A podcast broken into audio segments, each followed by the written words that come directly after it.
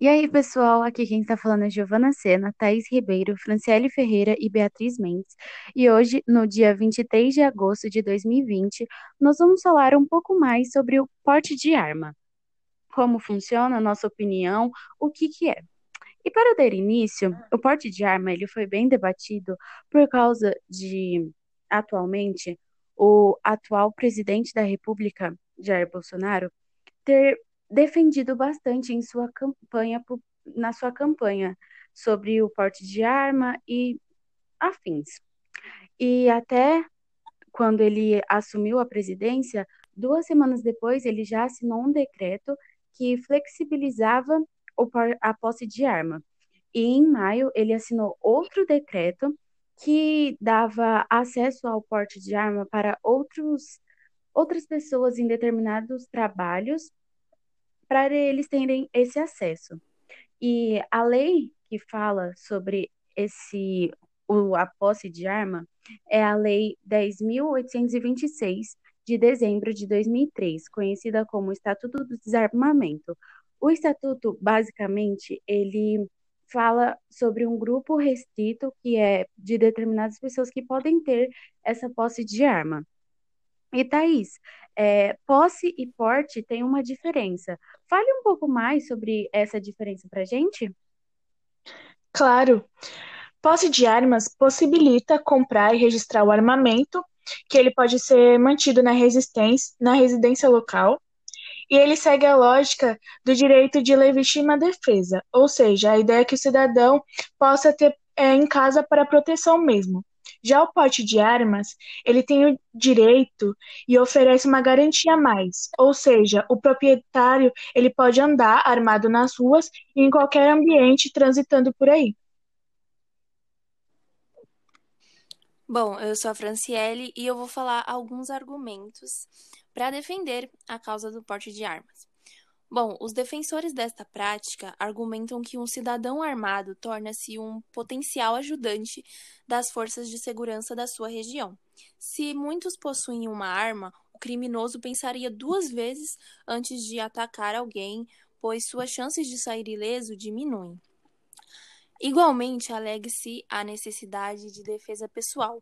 Por isso, qualquer um pode ter uma arma a fim de defender a si mesmo, sua propriedade ou sua família. Há aqueles que lembram sobre os direitos que o Estado pode restringir ou não aos seus cidadãos. Por este lado, ao negar a posse de arma, o Estado estaria negando um direito do consumidor, pois as armas são um produto como qualquer outro. Ainda há a tese que uma população armada estaria mais capacitada para defender-se de um ataque cometido por um exército. Eu sou a Beatriz e agora eu irei falar os argumentos contra o porte de armas. Estudiosos que são contra a liberação do porte de armas alegam que o problema da violência vem da profunda desigualdade social no Brasil. Com isso, o porte de armas ele não vai solucionar nenhum assunto. Já especialistas em segurança pública alertam que o despreparo ao manusear uma arma pode ser um ato letal. Com isso, armas em casa podem causar o aumento dos feminicídios, pois estes crimes contra as mulheres são realizados em ambientes domésticos.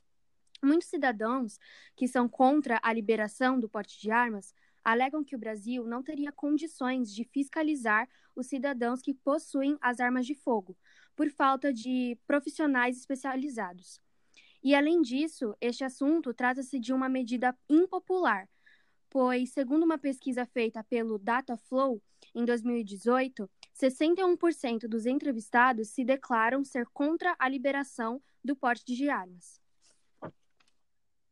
E aí, gente, qual a opinião de vocês em relação a tudo isso que a gente apresentou? Ah, a minha opinião é que eu sou contra. Eu não sou a favor do porte de armas, porque eu acho que, primeiro, que muitos falam é que é para segurança, mas eu acho que a arma nunca vai ser uma segurança, que ela sempre vai ser uma destruição. E como também o Brasil é um país muito desigual, é, vai ficar, tipo, muito fora de padrão, assim, as pessoas vão ter mais problemas e vai ter mais mortes e mais violência. Bom, eu acho, eu também sou contra, porque eu acho que o Brasil não tem estrutura para isso. Além de não ter, não tem verba, né? E para ter o porte de armas, vai precisar de verba, vai precisar de dinheiro. Então, por que não investir esse dinheiro na educação e na saúde, que vai ser muito mais, vai trazer muito mais benefício e vai ajudar muito mais do que em armas, né? Então, vai ser Uhum. muito, eu acho que vai causar um retrocesso no país porque as pessoas vão também ficar mais autoritárias por ter porte de armas, então isso não vai ajudar. Bom, eu particularmente também não acho certo o uso de armas, até entendo que é uma forma de se proteger da violência do país. Porém, nada se resolve na violência, sem contar que muitas pessoas que estejam passando por alguns, alguma situação difícil ou algum problema psicológico simplesmente pode pegar a arma que tem em casa e se suicidar.